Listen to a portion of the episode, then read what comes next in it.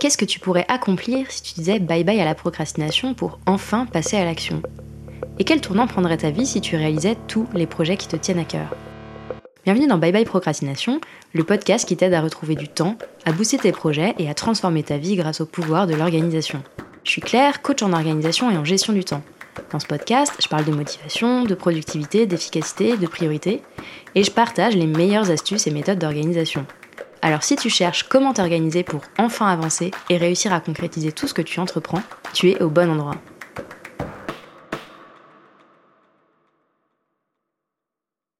Il y a un sujet que je n'ai pas encore vraiment abordé dans Bye Bye Procrastination, c'est celui de la motivation.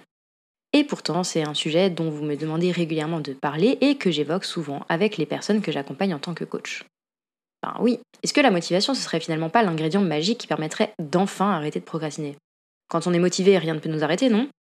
Est-ce que la motivation, c'est pas l'essentiel quand on veut avancer? Comme la plupart des gens, et peut-être toi aussi, j'ai longtemps cru qu'il y avait une recette magique de la motivation et qu'il suffisait de trouver cette recette pour ne plus jamais procrastiner et enfin atteindre tous mes objectifs. Mais alors, comment est-ce qu'on fait quand on n'a pas la motivation? Quand on a la flemme de tout Que rien ne nous donne envie? Comment est-ce qu'on retrouve cette motivation quand on a l'impression d'être vide de toute énergie? Tu l'as compris, je parle de motivation, mais en réalité, je crois que le sujet de cet épisode, c'est pas tellement la motivation, mais plutôt la démotivation. Dans cet épisode de Bye Bye Procrastination, je te propose de te pencher sur ces traversées du désert que l'on a tous et toutes vécues et débaucher quelques pistes à explorer si toi aussi tu es dans une période de motivation basse. Je précise donc que ce que je vais te partager ici ne peut pas s'appliquer si les questions que tu te poses sur ta motivation sont liées à une dépression ou à un burn-out par exemple. Ces cas sont assez particuliers et si tu sens que ce que tu traverses n'est pas simplement une baisse de motivation passagère mais cache des sujets plus profonds, je t'invite à consulter un ou une thérapeute qui saura bien mieux que moi t'aider à naviguer pour traverser tout ça. Dans notre imaginaire, il faudrait avoir de la motivation pour passer à l'action. La réalité est un peu plus complexe que ça. Entre motivation et action, c'est un peu l'histoire de la poule et de l'œuf. Est-ce que c'est la motivation qui permet de créer l'action ou est-ce que c'est l'action qui permet de créer de la motivation? Je pense que la vérité se trouve quelque part entre les deux. En revanche, ce que j'ai observé, c'est que moins on a de motivation, moins on est dans l'action. Et moins on est dans l'action, moins on a de motivation. En d'autres termes, la démotivation peut vite se transformer en spirale descendante. Moins on en fait, moins on a envie d'en faire. Que ce soit clair, je dis pas qu'il faudrait tout le temps être dans l'action et en faire toujours plus. Mais il y a, je pense, un genre de seuil en dessous duquel l'inaction appelle la démotivation. L'objectif, c'est donc évidemment pas d'éviter à tout prix les périodes de motivation basse. Je pense que c'est ni possible ni souhaitable. Les périodes de démotivation peuvent parfois être aussi fertiles que des méthodes d'action intenses. On avance simplement différemment. L'idée de cet épisode est donc plutôt de te partager un genre de petite trousse de secours que tu pourras utiliser quand tu traverses une période de démotivation passagère et que tu as envie de donner une impulsion pour te remettre en mouvement.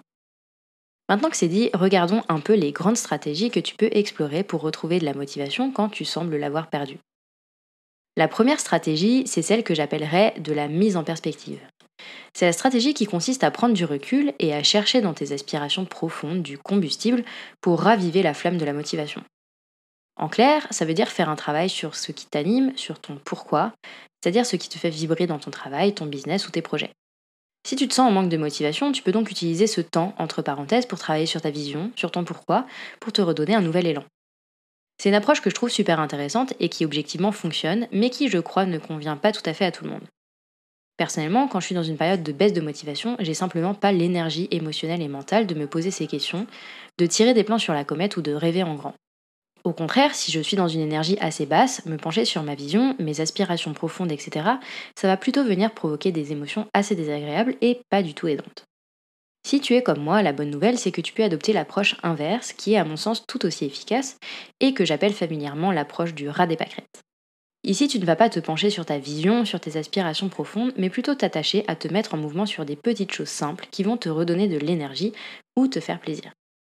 Plutôt que de faire un travail global de redéfinition de tes objectifs, de tes envies, tu vas mettre en place des stratégies anti-révolutionnaires. Faire des petites modifications, des petites actions du quotidien pour retrouver ton souffle. C'est cette stratégie que j'utilise personnellement lorsque je sens que ma motivation commence à être en berne et que j'ai besoin de reprendre de l'énergie.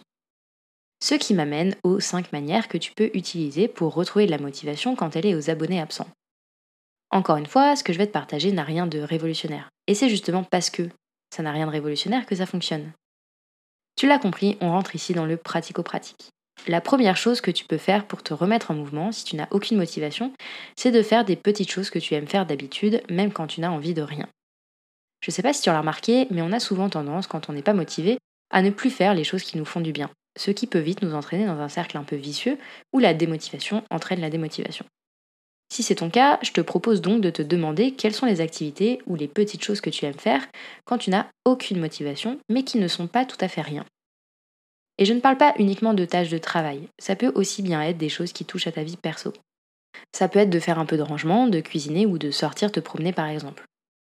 Personnellement, quand je suis pas motivée pour travailler, je me mets souvent à faire un grand rangement ou un grand ménage ou à bricoler de nouvelles choses dans mon appartement.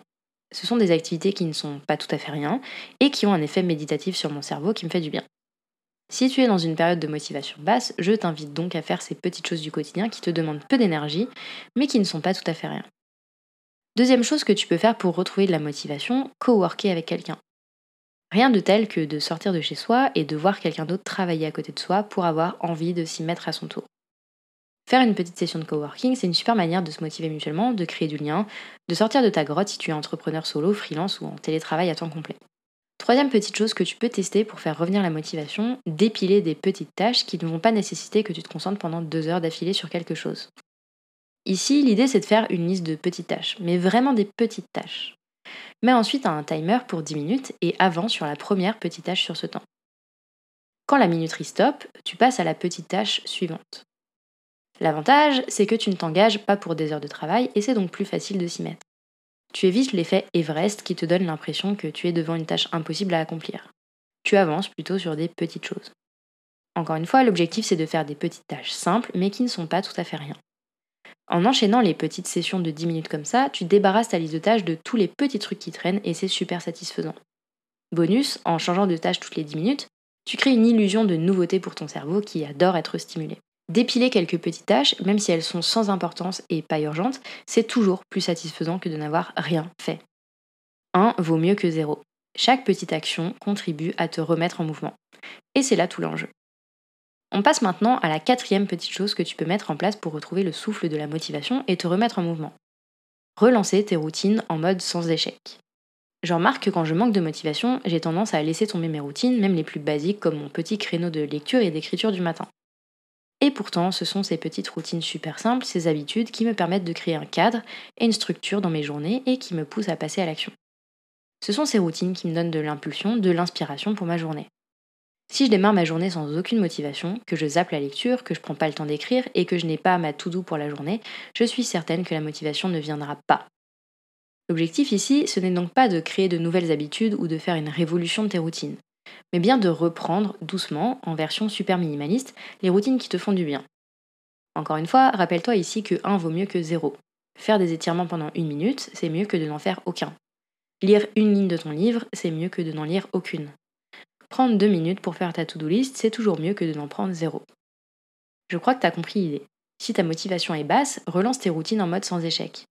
Car ce sont aussi ces routines qui te font du bien, qui structurent tes journées et créent en sorte de la motivation pour d'autres activités.